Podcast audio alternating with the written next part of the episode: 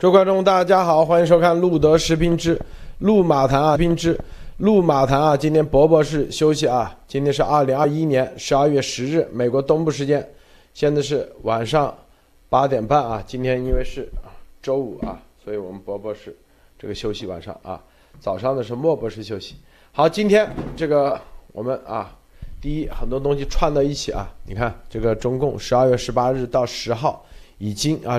中央经济工作会议在北京啊召开了，专门谈到的就是说，党政机关要坚持过紧日子啊，严肃财经纪律哈，这财经就财政部嘛，是吧？这个坚持房子是用来住的，不是用来炒的。所以这两点大家都看到，咱们给大家说的啊，他已经在做各种啊过紧日子，替降薪公务员大面积降薪啊。你像如果只办降个百分之二十，那叫紧日子吗？一年二十万降个百分之二十、三十，那就少个四万块钱啊，那不叫紧日子，只剩四万块钱，那才叫真正的紧日子啊！这个我们节目中待会儿啊重点分享，然后还有民主峰会，这个拜登民主峰会这里面一些事情，我们给大家看看啊，提到了哪些啊？除此之外，还有一些制裁。当然了，这是我们做铺垫的啊，暖场铺垫的，更重要的一些啊，这个。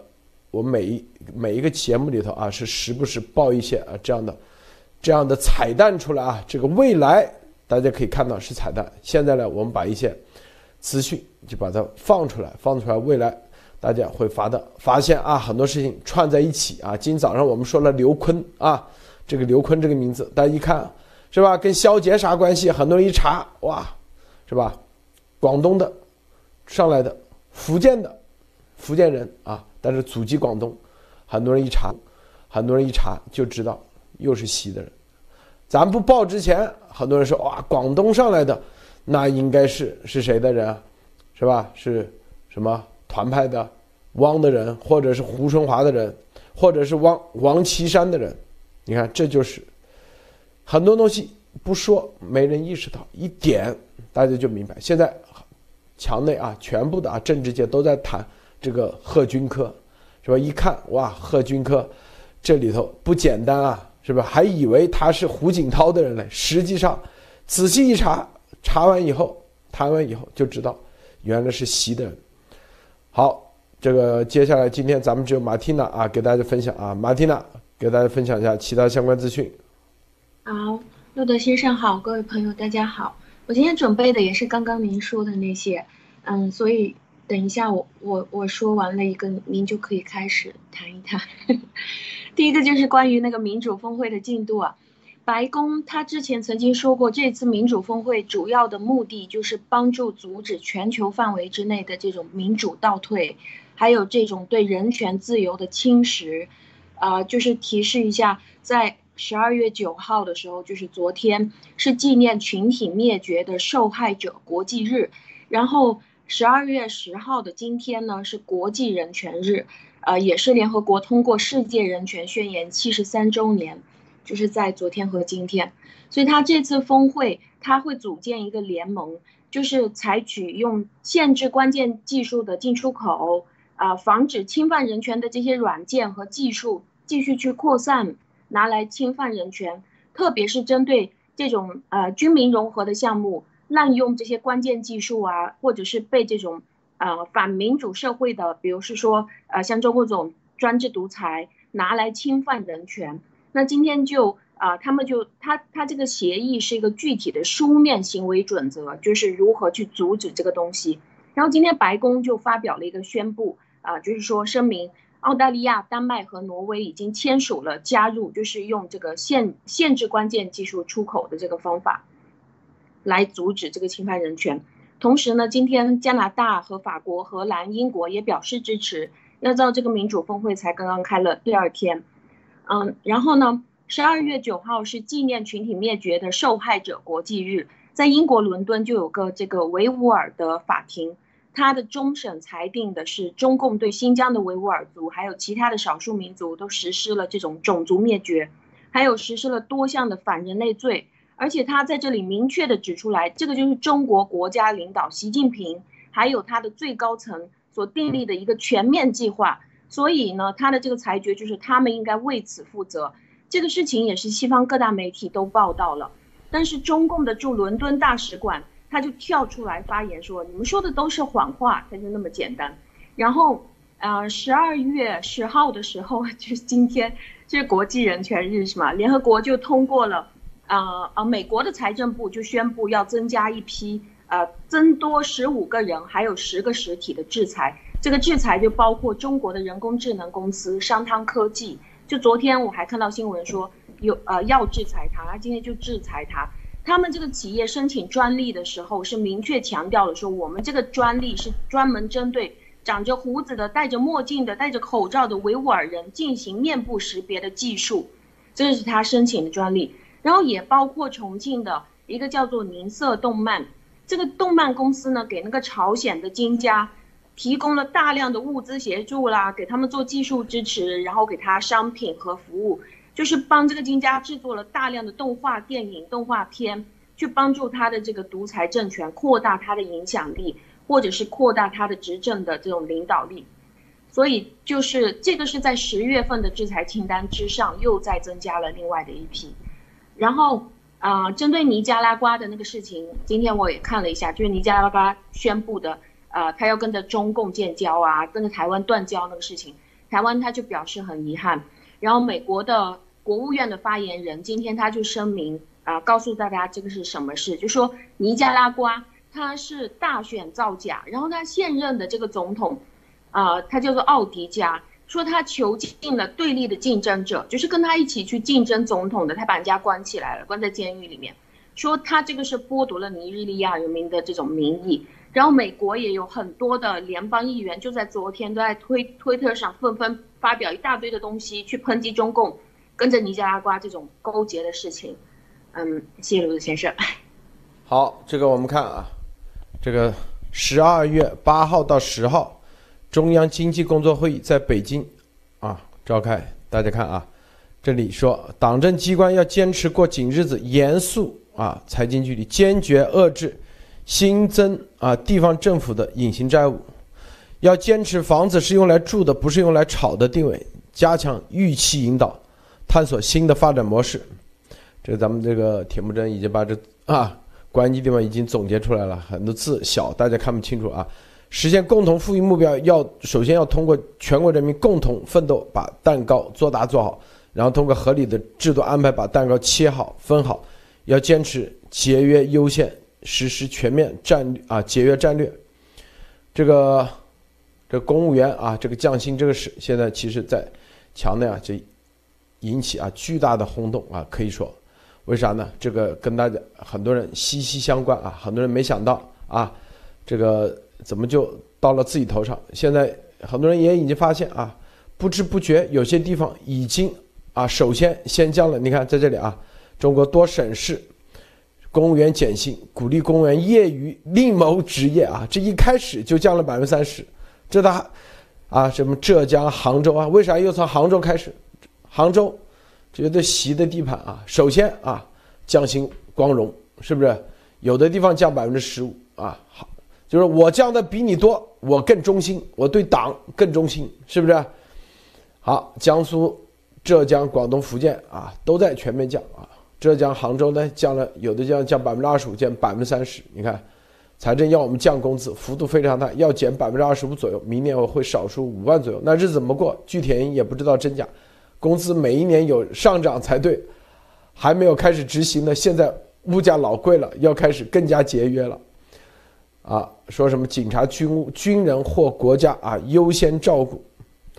然后啊，你看这里有个这个微博说，我收到线人情报，江苏、上海、浙江公务员砍掉好几项绩效奖，降薪，办已经悄悄成立，公务员的好日子到头了，二十万啊，三十万降到二十万，二十万降到十五万，这就是我们说这是刚刚开始，已经成立的降薪办，看到没有啊？降薪办，说白了就是各地谁降得快啊？降完以后，个个还还好，那这个一定马上要提上去啊，到中央。所以杭州第一时间这个降百分之二十五，你看此次杭州降薪最多百分之二十五，明年的收入会减少五万。三十万降到二十万，二十万降到十五万，看到没有？啊，有的地方啊降的少的话，不够多的话，估计就没机会啊提拔了，是吧？大家看，说所所有这一切啊都在全面全面啊进行中，啊，很多人说啊这个咱说的啊这些啊，很多人以为只是到这为止，那不止，肯定是不止啊，因为这里面按照你看这个微博说的啊，根据内线报啊线报都有各自的。降降薪办啊，降薪办都成立，那就意味着后面它不是一次。如果只搞一次，那就不会成立一个办公室啊，是不是？正是因为要不断的，所以他就成立了降薪办。这个我们为什么要谈啊？这个公务员降薪这个，你看这咱们的节目，大家串在一起啊，串在一起，你就会发现，是吧？三八线以内啊，咱们又谈了。共产国际，是吧？这些特务，周恩来啊，以及身边的这些、这些啊，之前就为周恩来啊做事的那帮特务，现在是啥啥下场？大家看看啊。我们谈的军队，是吧？什么刘振立啊，这些建功立业，包中啊，给习啊，这个建功立业啊，他他们的所谓的建功立业啊，是吧？关键时刻，包括。是吧？钟少军啊，这些名字，那未来会怎么样？是不是？三八线以内，王震是吧？王震的这个孙子啊，都被一个巴掌拍过去，是吧？那三八线以内，范成秀、幺二九的，都到什么地步？是不是？那三八线以内的。流氓地地，流氓土匪派内部有没有好好下场的，是吧？也没好下场的。毛远信啥下场？虽然现在啊，这个习为了拉拢三八线以内，哦，为了拉拢这个流氓土匪派，所以呢，对啊，毛远信稍微好一点，但是一样的没有好报应，没有好结局。好，那三八线以外的。啊努力想成为家奴的啊！你看我们报的都是排队的，在这，啊，是吧？有些啊，总觉得自己啊靠自己的本事，哎，不如别人钟少军，不如这个贺军科，是不是？别人一插队就插到你前面去了，啊！刚才说刘坤啊，是不是财政部部长？他以为啊跟着肖捷就可以过上好日子，未来。是不是？那肖杰他以为啊，他帮习啊运作很多事啊，他属于绝对这这这两个人就是属于财务口的这种技术人员。他觉得哎，我可以我的组织能力强，我可以帮这个习是吧？各方面打理好。你要哪里要省钱，我帮你搞。怎么怎么做预算啊？怎么做计划？这所有的啊，他觉得未来。习离不开这样的技术人员，这都是做梦啊，做梦。好，那些公务员是吧？觉得啊，我天天喊爱国，紧跟党走，就这个刀就砍不到自己头上，就像那个周卓华一样，天天喊爱国啊，做了这么多爱国电影是吧？帮中共站台的，照样砍他头上，啊，这就啥？这这就是这样的体系啊，包括这个乌兰夫。啊，蒙古王，你觉得是吧？你这都已经啊到这地步了，世袭三代了，是吧？这够稳了啊，照样啊砍到他们头上，这就要这这样的这样的集权的体系，它越集，它一定就这个这个恶魔一样啊，它不断的吸啊吸各种啊你的就是。就是那那个打怪兽的升级一样啊，它一定是不断的挑战，就战斗一生就这概念，所以啊，很多我们现在说公务员这个，说白了就是很多人傻乎乎的啊，就这些都得过且过，侥幸心理，但是一旦打到砸到他头上的时候，他就明白，永远逃不掉，逃不掉。这些啊，觉得啊已经进了公务员队伍啊，自认为这是一个什么呢？你是一个利益既得者，哪怕他中共中共国的这都是阿 Q 精神，哪怕三十万一年啊，他一比啊，那比那些这个在工地干一年啊五万的，你看我属于利益既得者啊，我一个科长，我还有审批权，有一堆人请他吃饭，他就觉得自己了不得了，是吧？啊，但是照样砍你头上，为啥？给你这个钱也只是暂时的，到时候一定会收回去。这就是，这就是啊，中共的邪恶三大啊，这个啊，这个法西斯再加上帝王思想啊，这一结合是最最呃，这个世界上可以说自古以来最极最极端最邪恶的之大臣，是不是？你啊，从他这里拿到钱了，啊，你想？安度晚年，日子过好一点，那是绝对没门的。因为，不管是帝王思想还是这个法西法西斯集权，你这个只要没用了，一定是一脚踢，啊，这就是没有人权，没有物权，啊，没有自由，所有东西没有啊。这个法治的时候，你什么三十五万啊？今天要给你降就给你降，明天啊。再给你降，你也得忍受，是不是？房价也是一样，你还得喊万岁啊！这个马蒂娜，中间啊，点评一下。是的，嗯，当我呃在听您说的这个东西的时候，我就想到了，嗯，这个是，嗯，很容易就可以看出，就是当我们拿民主社会和我们最熟悉的现在的这种专制社会做对比的时候，啊，用最简单的。话，如果是我来表述的话，民主社会它政府的习惯就是你需要我帮助吗？好的，我就来帮助你，因为他们是使用这种科学研究，科研的本质就是用逻辑推理，还有统计数据，还有研究事物背后的本质原理，还有这些概率大小，来得出一些数据。那这些议员就纷纷的表示说啊，我支持民意啊，因为我看到这个数据。然后当人们。当看到大家的留言的时候，各个地方的议员就会出来解决这些问题，因为他们是民主社会是非常明确的私权是什么，然后他们的钱是来自于老百姓纳税人给他们的钱，而且每一年的预算都是固定的，有多少预算是明确的，所以就是整个国家里面最厉害的关于这种公共管理事务的这些人就要出来看透这个现象，看到这个本质。然后找到最好的办法，讨论、征求大家意见、投票、立法解决，然后就会来可以帮助到这个社会解决问题。解决的好，大家就会让他多做几年。但是专注专制社会就是现在我们看到的这个，他们每一个出台的政策都会让你感觉跟你风生生活是风马牛不相及的。比如说你是做教育的，他就突然之间来取消整个教育行业。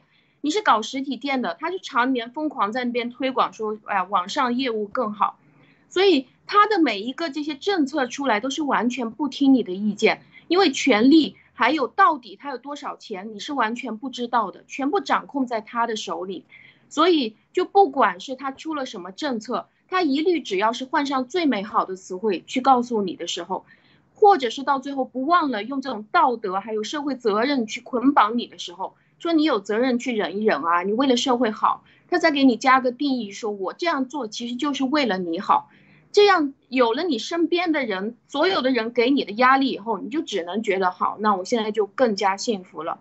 所以，当我们看到现在，就是当我看到现在的这个关于房价，还有关于这个公务员降薪的时候，我我就想提示大家说。如果没有前一段时间的，如果没有他的这个疫情，所谓他的这个人工疫情的出来的话，怎么会有那么大面积的自然失业呢？怎么会有那么多行业它就可以让它垮掉呢？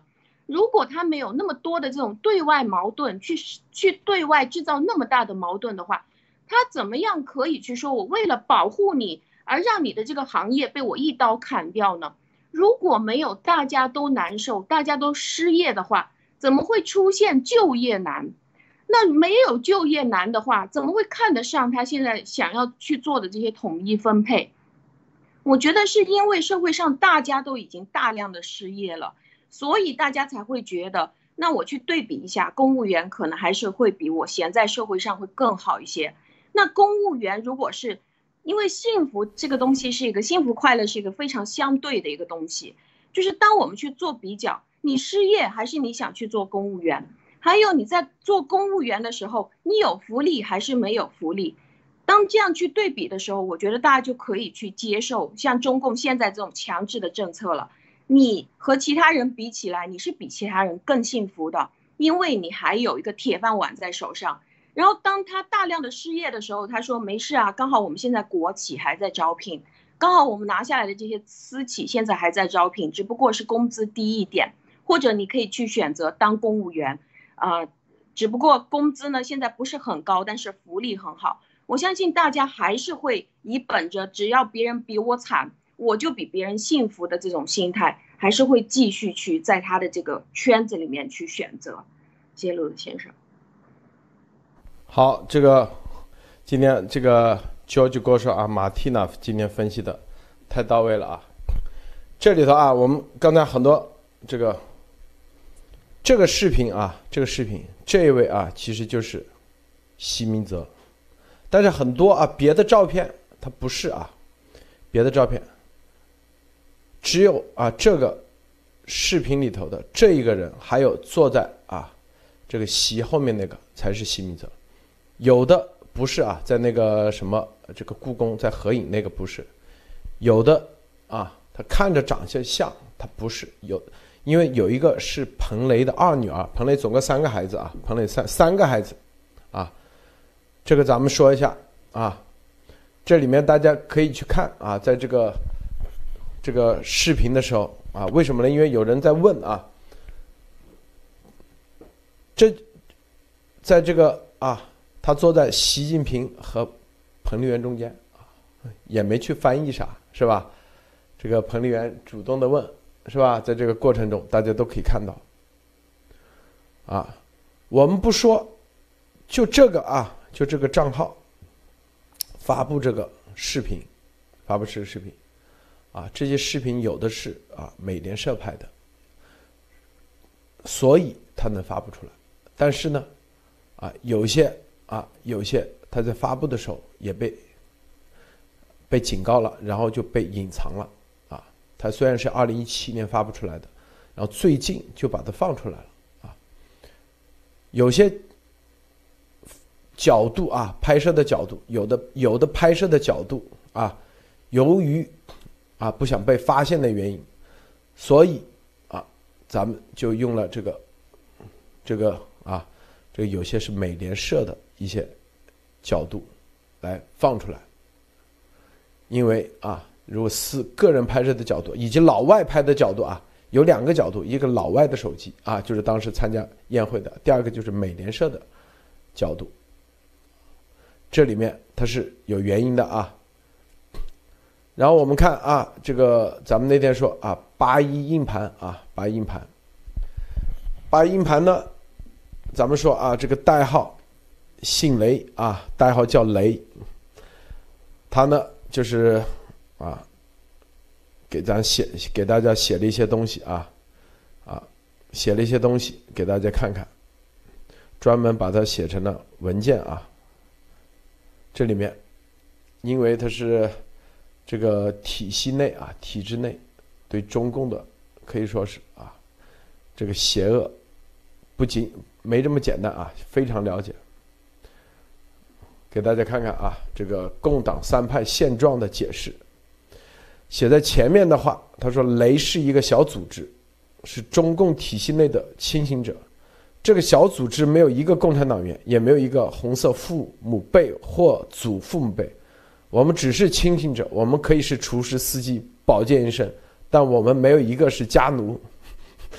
啊，这个概念大家一定要记住啊！这就是，所以你说丫头啊，说要跟进报一百五十个人，什么？我告诉你，咱们都是啊，一厨师、医师、保健医生。你这都是从出租车司机那里来的，这是这花边新闻有啥意义啊？动不动就是啊，什么抠下面，就是这就最多最多这点东西，是吧？当权派他敢报吗？咱们报的肖捷，是吧？财政部部长，这些都是习的人，直指习，绝对不去再去报那些过气的那些。就光这个组织，看到没有啊？这为什么要那个？我告诉大家啊，都是到路德这里来报道，啊，验证，啊，验证啥？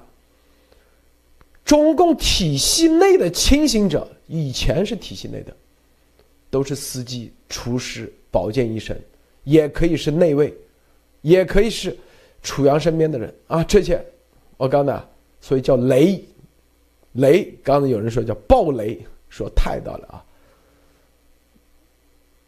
所以这就我们就告诉大家，我我把邮箱，我说 YouTube 的邮箱一公布以后。大家去搜，我收到很多邮件。那当然，中共搅浑水的也很多，我哪哪哪看得过来啊？是吧？也有人给啊给很多信息，我敢用吗？大家想想。所以，我第一时间我要知道你的信息，第一正不正确？有是吧？有的人就是要毁咱节目的啊，故意啊说这个东西那个东西啊，我给你，是吧？那第一。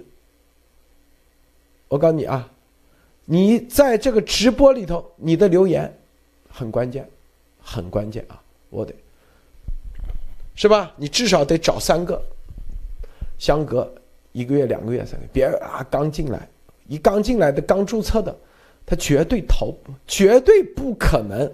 就很多人说有没有更新的招来验证？我跟你说，我这一招，第一会员，第二啊会员直播你留言，第二。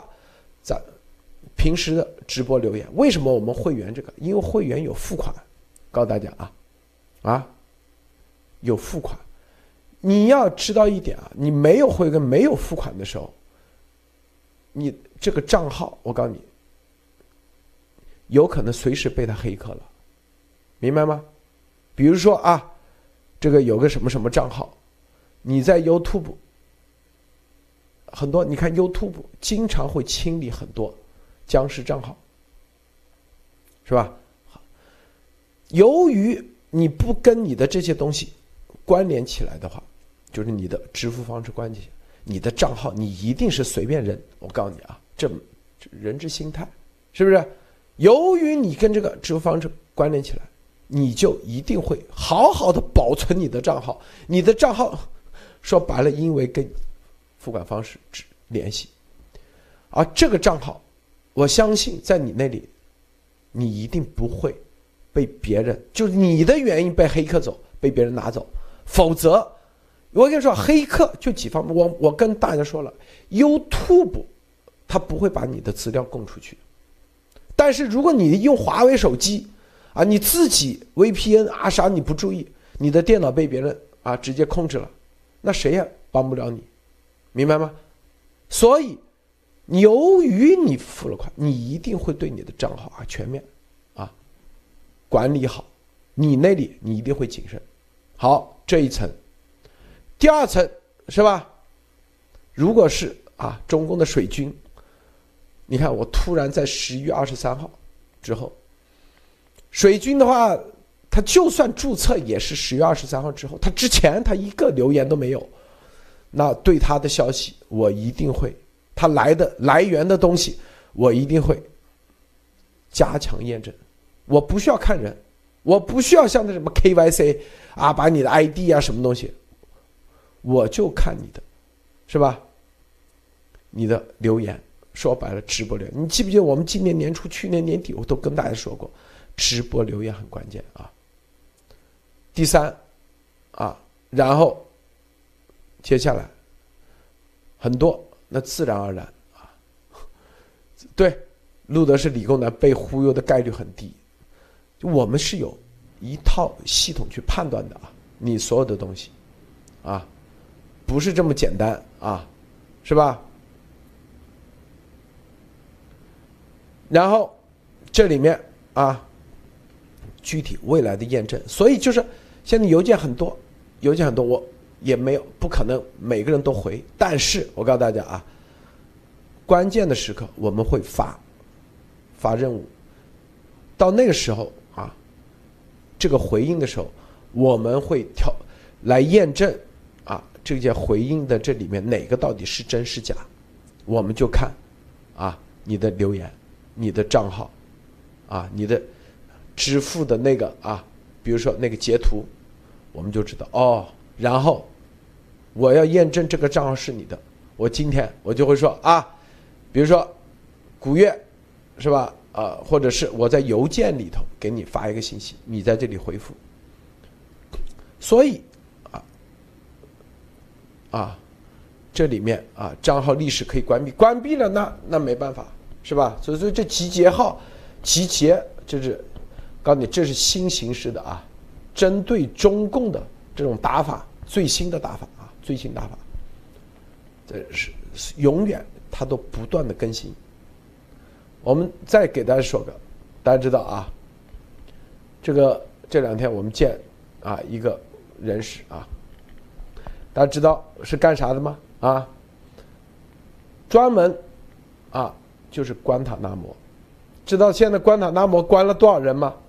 啊，以前最多关了七百人，现在全部腾空了，只剩三十六个人，三十六个人啊，最长的。关了二十多年，二十年，其中一个就是最近啊，二零二一年有一个电影，那个人在巴基斯坦，啊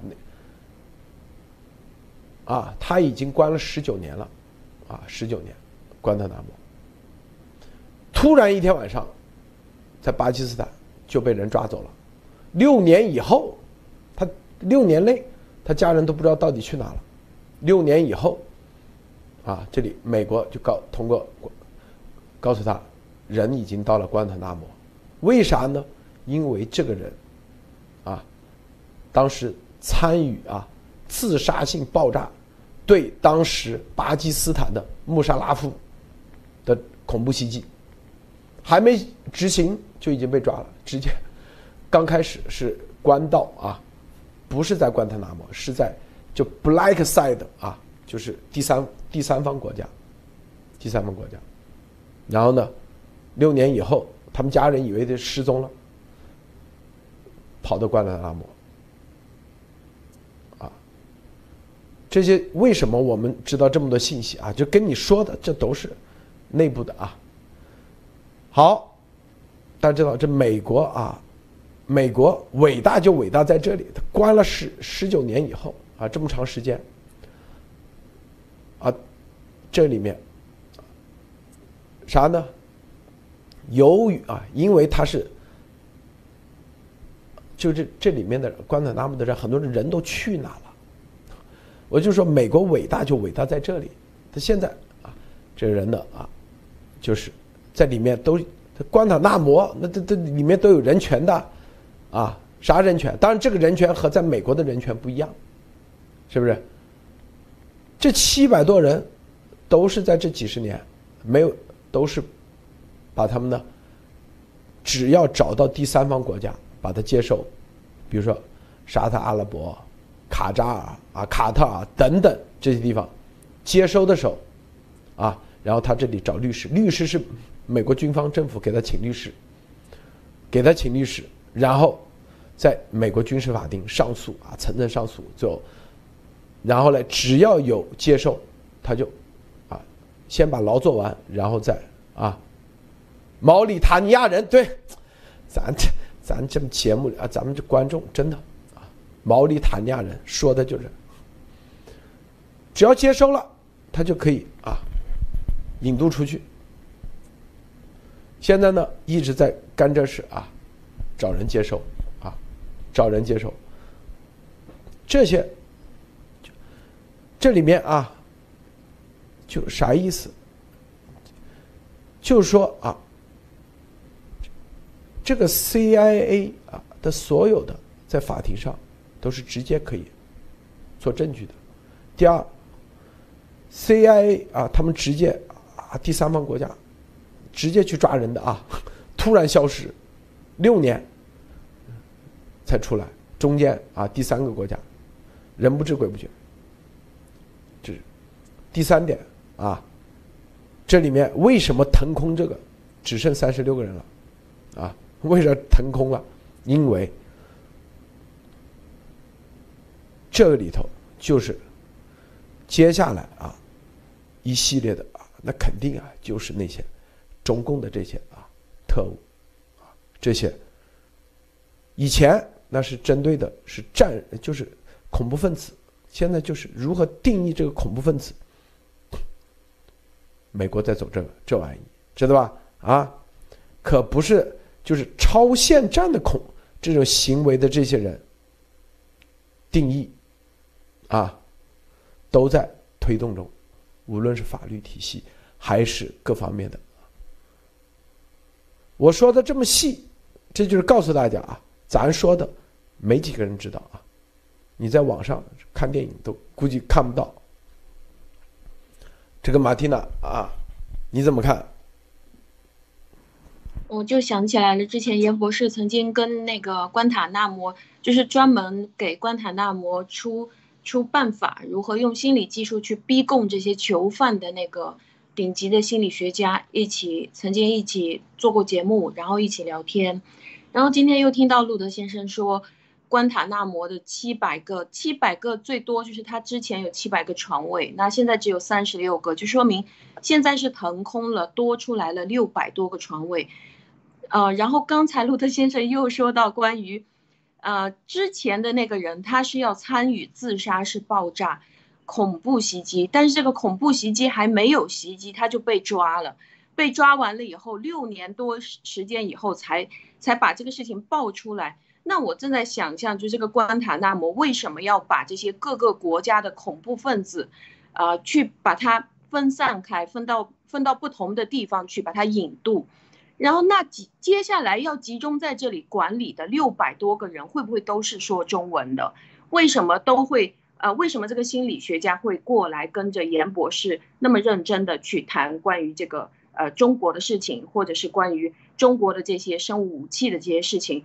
那我也在想象说，接下来会不会在他们还没有进行更恐怖的这种恐怖袭击的时候，就会看到这个关塔那摩里面突然之间出现了六百多个。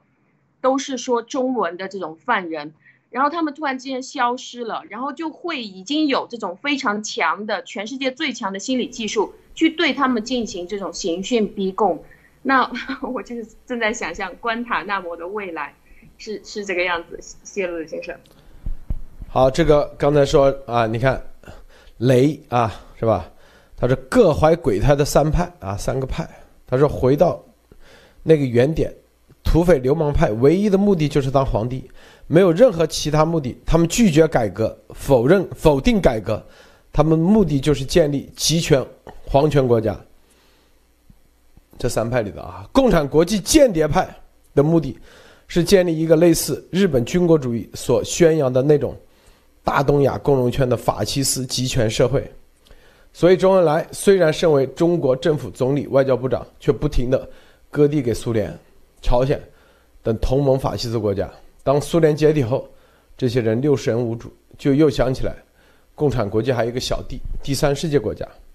毛的理想是中国当皇帝，第三世界当领袖。习近平本来没有这个国际理想，但是访问了一次朝鲜后，就变了，所以他要搞“一带一路”。幺二九运动派是改革的主力，邓小平其实是共产国际间谍派的成员。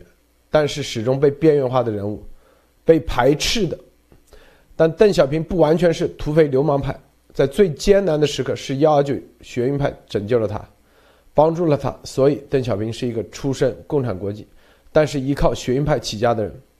他信任的是江泽民、李鹏这些国际共产、共产国际徒子徒孙们。他们知道在洗脑式忠诚上，中共永远不及苏共，所以两个徒子徒孙才奉他为太上皇。他死后给他风光的办丧事，不至于掘墓，而薄一波和古晋生所代表的学运派就不一样了，有可能全面否定毛所建立的国家，邓的改革开放，因为他们在建立国家方面功勋卓著，但一直被否认。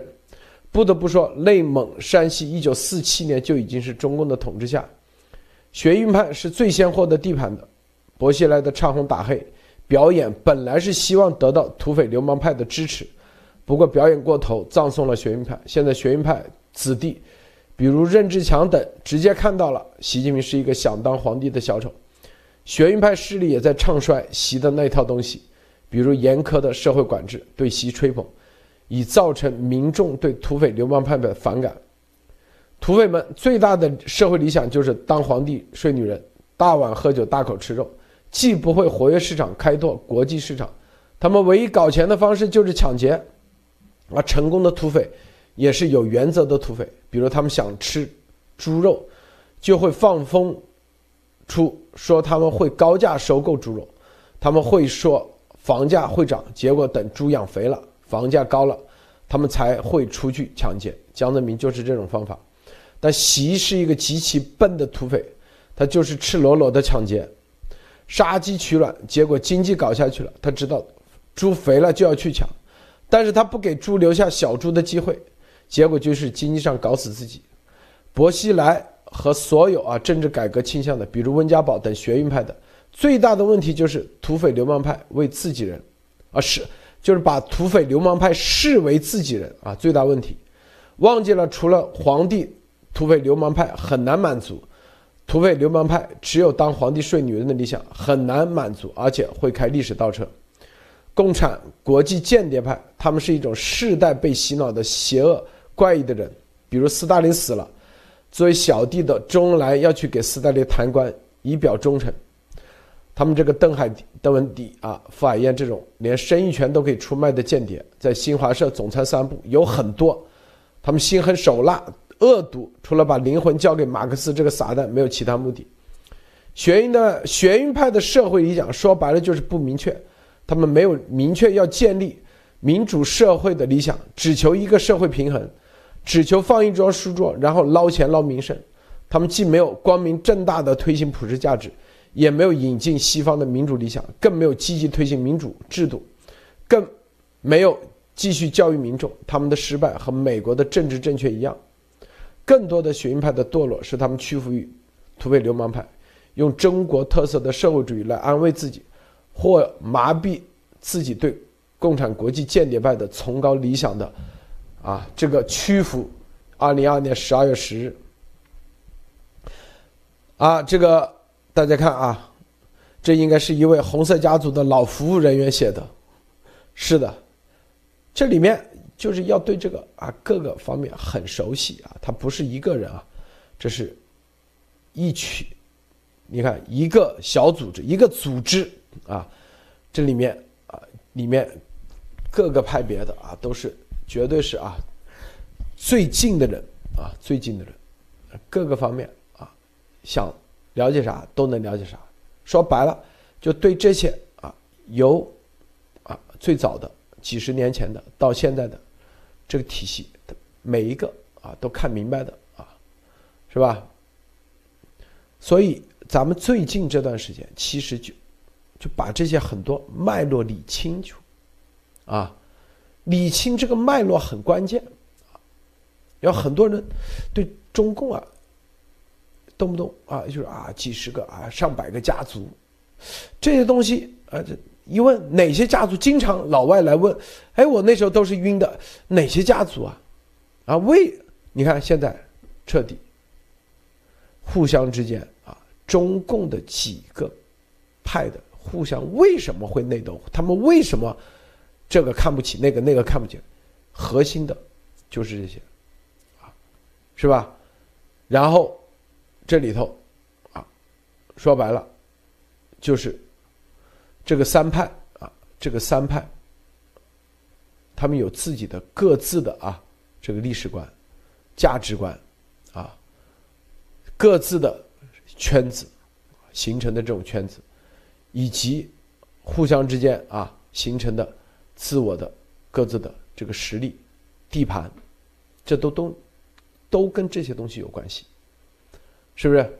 然后呢，啊，对他们来说，内部这个啊，这说白了，这三派都是各怀鬼胎，这是一个一点。第二点，啊，我们你看这里头啊，相互利用，你看这个毛利用。是吧？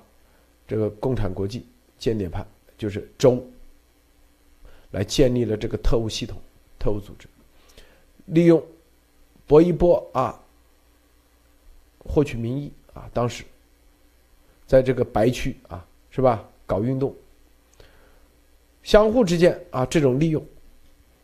那登的时候，哎，你看又利用，是吧？利用这个这个运动派幺二九运动派啊，最后呢去整这个四人帮，是吧？你看当时这个一九七六年，是吧？这都是相互之间利用，这个这就是啊咱们这个体系的悲哀啊，这个悲哀。所以，但是很多他没有彻底看明白，彻底看明白，他基本上啊就是这三个脉络，这三个脉络是主线，啊，三个脉络主线，啊，这这个主线的话，你就可以看到中共所谓的什么啊，这个什么呃习的啊，什么什么现代的共产主义思想啊，这些东西都是扯淡的啊，都扯淡。为什么要提共产主义？就是这概念。为啥要中华文化？说白了就是告诉大家，咱是啊，依然老祖宗这一套。共产主义就是告诉，是吧？这个共产国际间谍派啊，那那一套的人啊，咱们依然还会走这条路，是吧？然后，这关于这个啊，从这知识分子这里啊，又啊又抱着什么改革的这一点点东西啊，在那走，就互相利用，本质就是这个。这个马蒂娜，啊，这个是今天写的，我才我才看到，真的非常感谢这个雷这个嗯这个组织给给我们提供了这个绝密的硬盘，因为呃在在这篇文章里面，我觉得他非常详细的把中共的整个脉络、他们的结构、他们派系之间的关系啊。从而且从洛德先生的爆料里面可以知道，这个硬盘里面是从历史里面的证据，一直到现在的这种持续更新的最新的证据都给出来了。这个是非常严谨的，用证据去表示这些事件。就呃，在这个爆料里面，就是当我每一次正在听的时候，我也我也和很多路德社的听众，我们都在验证，呃，路德先生所爆出来的这些事情。他具体这个人他是长得什么样？这件事情在哪一哪一天发生？之前在新闻上有什么？但我们会发现，当我们真正在外界可以在新闻或者网站上查到的东西是非常少的。这也可以看得到这个硬盘给我们提供了多大的一个事实补充。因为如果我们看不到整件事实的话，我们就不可能去可以做得到任何的总结。我们只是看到一个局部，那我们就只能去想象。或者是我们就会更多的被中共去欺骗，然后我刚刚也在看关于聊天区，很多人都在谈到关于会员的这个东西，我就很想要去提示您，因为我平时呃在跟大家聊天的时候，也有很多人问我这个问题，我感觉大家可能只是一腔热情，就是觉得我很想要去加入，呃跟着路德社一起去做一些公益的事业，或者是一起去做帮助自己的国家走向民主的这个事情。大家其实最感兴趣的东西就是这个事情有没有我的份，或者这个事情跟我有没有关系。但是其实当您非常仔细、非常认真的去想的时候，就是呃，首先录的是为了保护您本人，所以就让您的本人私人信息是我们谁都不需要知道的。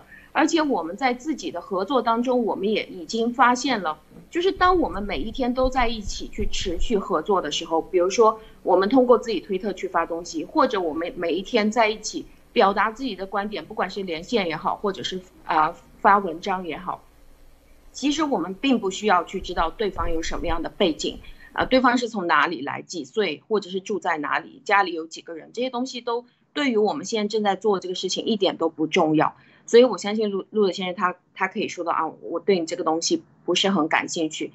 那接下来就会有到除了现在雷呃这个小的小组提供的这些内容之外。您觉得，当您每一天都在听这个路德社的节目，您觉得有什么是根据现在我们的这个爆料，或者是现在中共国情况推进，有什么是您觉得更加重要的这个资料，您可以提供过来给路德先生。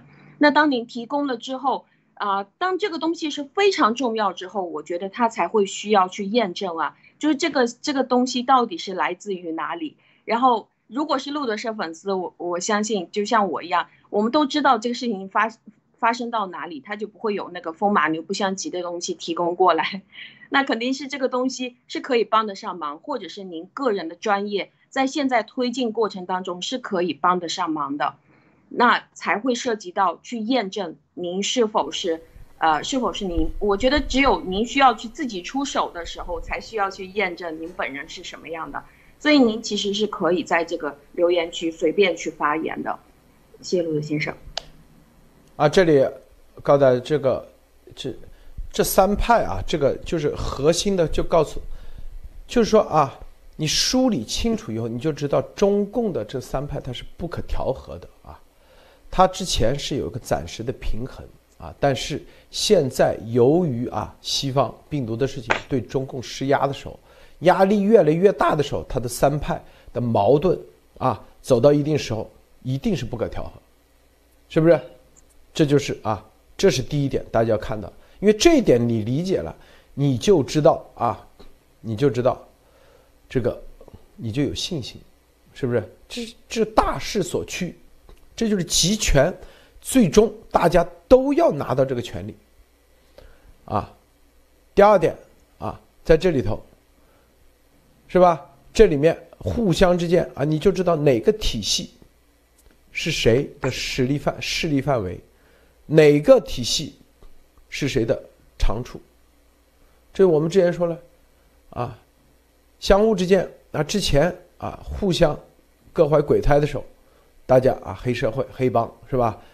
有的人是负责打手，有的人在后面出谋划策。比如说这个幺二九运动派就是出谋划，有旁边在那里啊，这个制造舆论啊，幺二九权威派。有的人就负责啊打手，那就是土匪派啊。那有的人负责啊打探消息，那就是间谍派。就是它是一个这样的结合。但是现在啊，咱们把它点穿、点破了以后。他知道啊，这个最终他这个体系，我们说了，它都是啊，都是啥？虽然啊，虽然这个体系它会有一个一朝天子一朝臣，但是由于这种不安全感，他每个人都都有自己的自留地，无论是你特务还是这个啊运动但因为没有人愿意最终啊在这里面直接像啊像一个是吧这个。呃，叫做啥啊？杀呃，那个没有作用以后直接给你踢掉啊！任何人都会自救，就是现在走的现在越来越多这样的，这就是啥？这我们告诉大家，为什么啊？有司机、厨师、保安、保健医生、内卫啊？为什么会有这？因为这里头它越来越多，并且是越来越看清楚，因为。我们说了，习，是吧？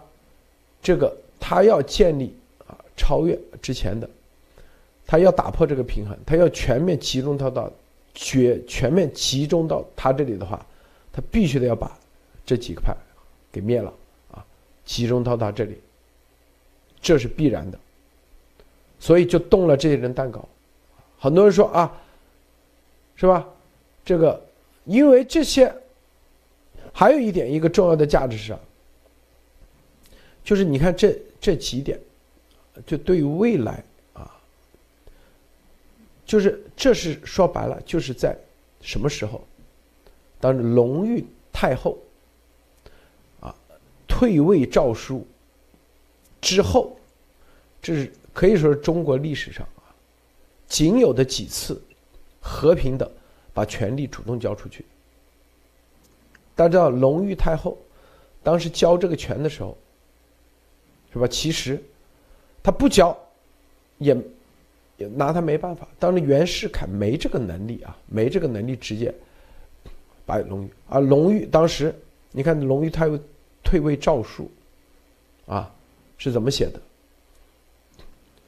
他这个退位交给的是不是袁世凯？是交给的中华民国？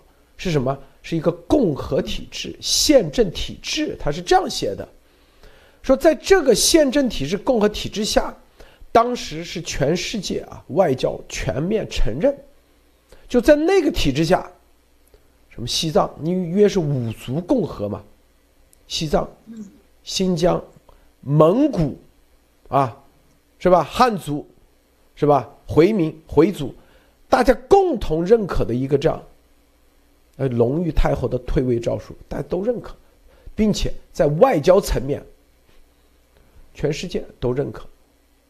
啊就是当时是什么意思？就说就是在那个五族共和中华民国的状态下，大家都承认蒙古属于宪政的中国，共和的中国，西藏也属于共和的中国。它是一个这样的和平的移交。但是这个移交以后，是吧？后面在中国啊，就进入了这个大家。各种混乱啊！由于前苏联啊，前苏联的介入，啊，生怕日本也是一样，生怕啊，这个中国走向共和，因为共和就是跟美国走得近嘛，是不是？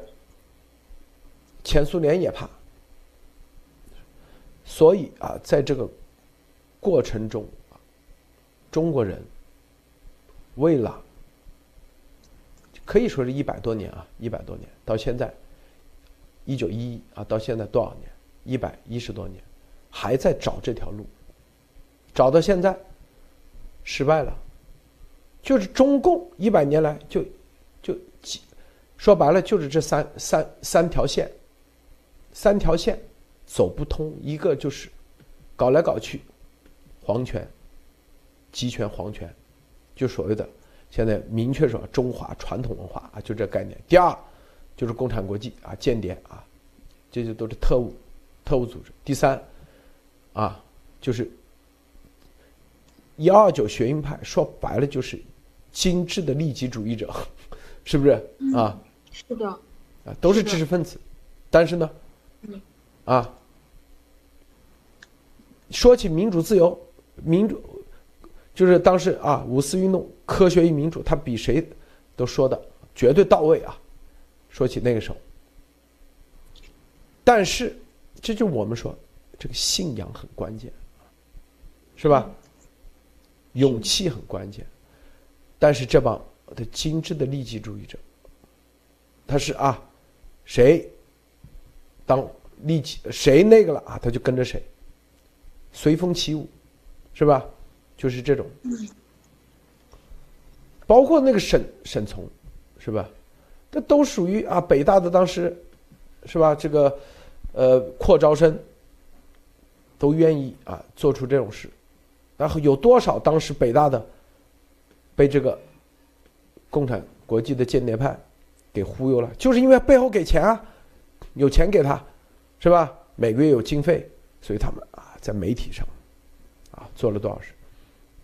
所以，只有回归到这个原原点，就是隆裕太后的退位诏书的那个点，蒙古问题也解决了，新疆所有啊，新疆问题、西藏问题，因为那个时候他们都认隆裕退位太后的退位诏书说的给的五族共和，这是这概念啊。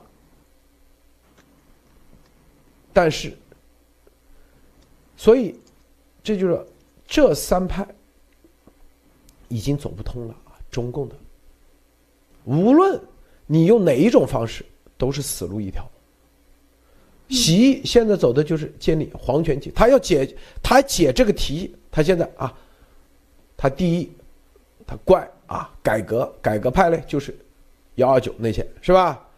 你们一个个啊，都是精致的利己主义者，所以啊，都是你们的错，把这个中国搞成这样，是吧？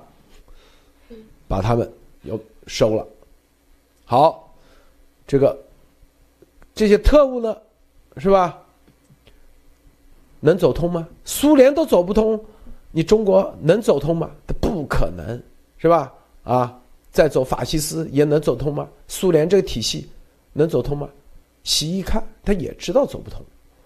那习啊，那中国有多少天天想当秦始皇，想当那个啊，毛那时候你看《沁园春雪》已经明确表达了，就要啊说啊什么一代天骄也只是弯弓射大雕，要超越那些，走不通，绝对走不通，是不是？正是因为这些三条，这说白了，你看这三条线跟这个普世价值啊，宪政民主没半毛钱关系。是吧？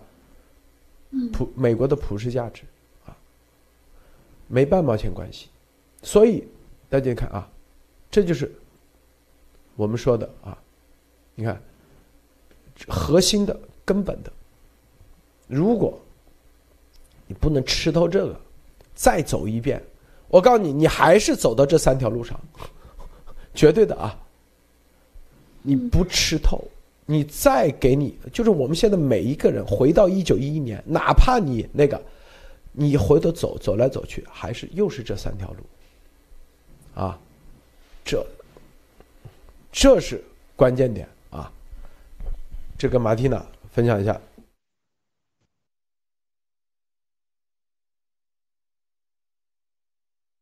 马蒂娜，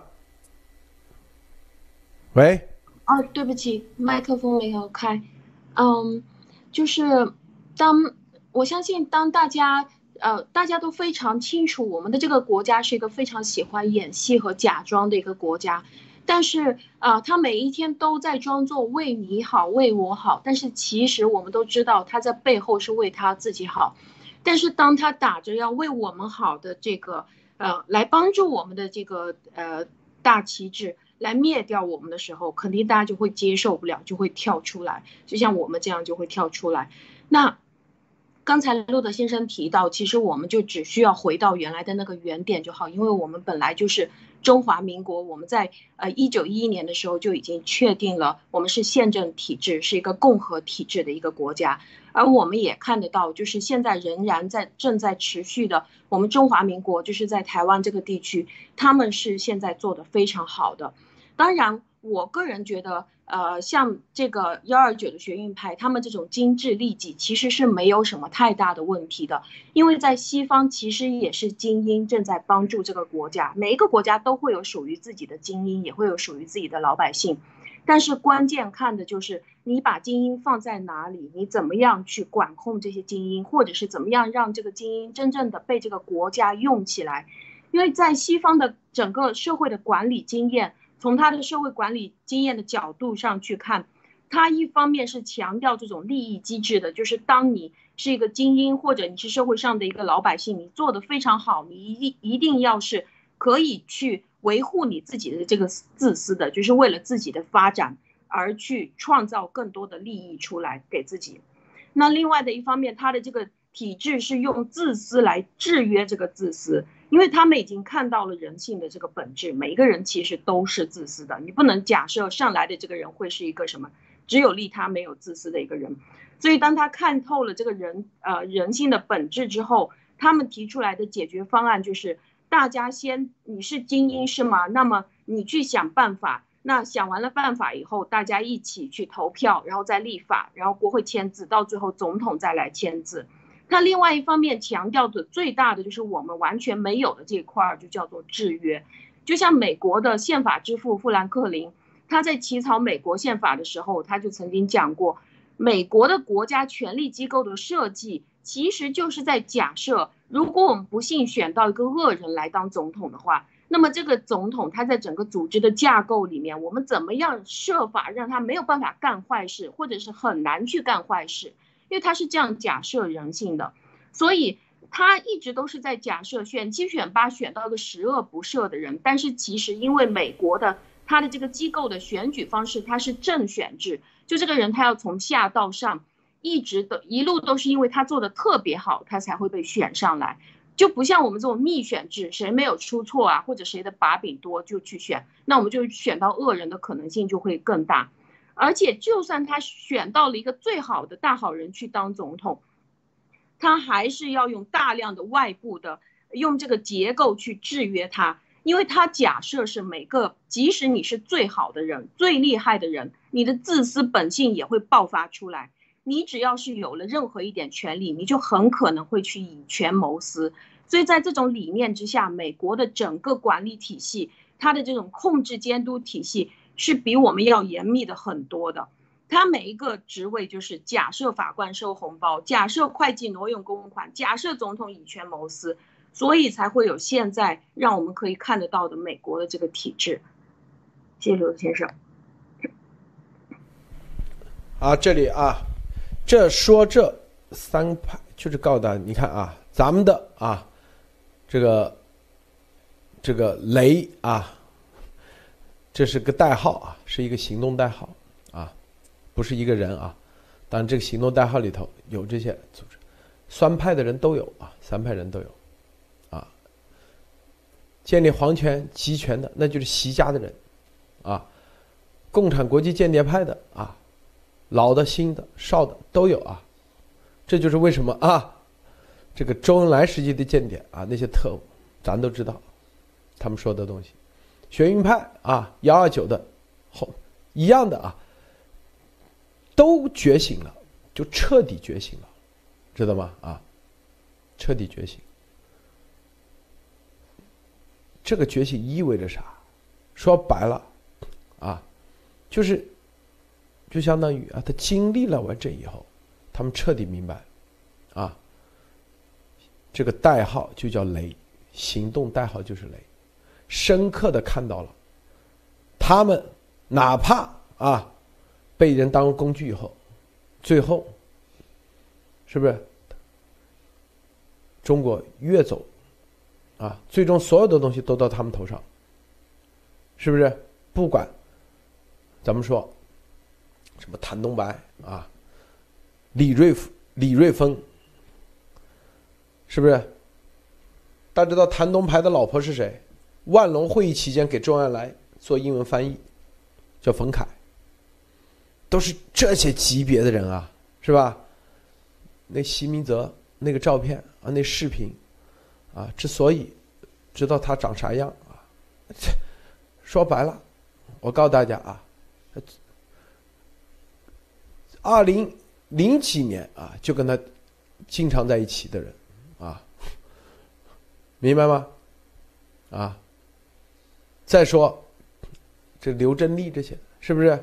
那属于这军队里头，那绝对建立集权皇权思想的人多得去了，各个。我告诉你啊，特别是军队的，那这些人身边的啊。什么啊？警卫员、司机多的去了啊！告诉大家啊，然后这个幺二九运动派，那更不用说了。那本来这个基数就大，这人就多啊。这个我们那天说啊，包括所有的这些档案，什么东西都是这些知识分子在掌握着。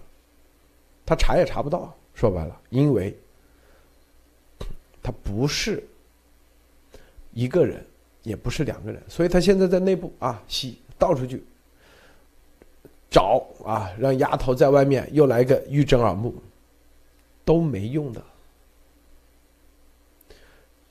知道吗？都没用。你看这个毛泽东啊，当年的保健医生叫姜四长。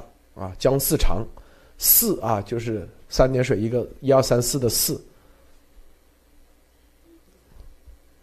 这个啊，周恩来的保健医生啥，大家去查查就知道了啊。说白了就是啊，我们只是说啊，西的啊，大家翻翻出啥照片，咱们就可以知道是谁。所以，就光这个视频里头啊。这个没人知道，但是之前不点，最近点出来，也都是有原因的啊。包括这个视频，在咱们放出来之前是搜不到的啊，它只有八百次观看。咱们说完以后啊，很多人有人把它放出来，然后把它解禁了啊，一个评论也没有，你看是吧？这里头都是有原因的。都是有原因，中共啊，现在就是习啊，到习这一块，以前它有一个平衡啊，这个平衡，在那个平衡的底下，相互之间啊，各求各求所需，各自赚钱，但是那也绝对走不通。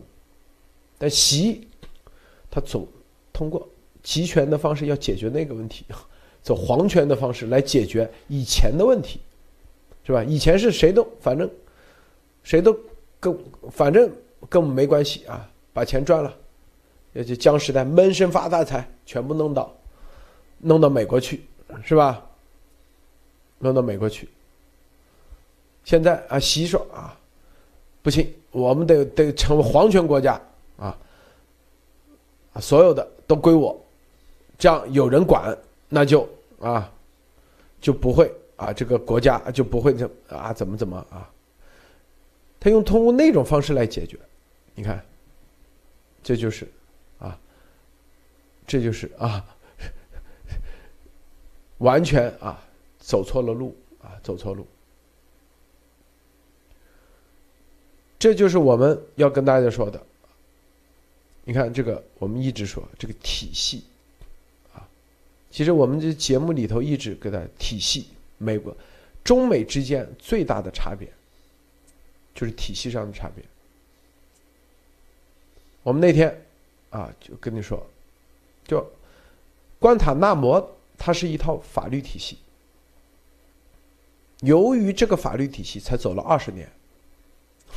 说白了，这里面走的很慢啊，很慢啊，就是这个法律体系走的很慢，啊，而美国的法律体系，联邦法律体系走了三百年，三百多年，很完善，有的走的很快，啊，更加公平公正，最终都是体系来过，啊，那天就谈到啊，这个二十多年法律体系，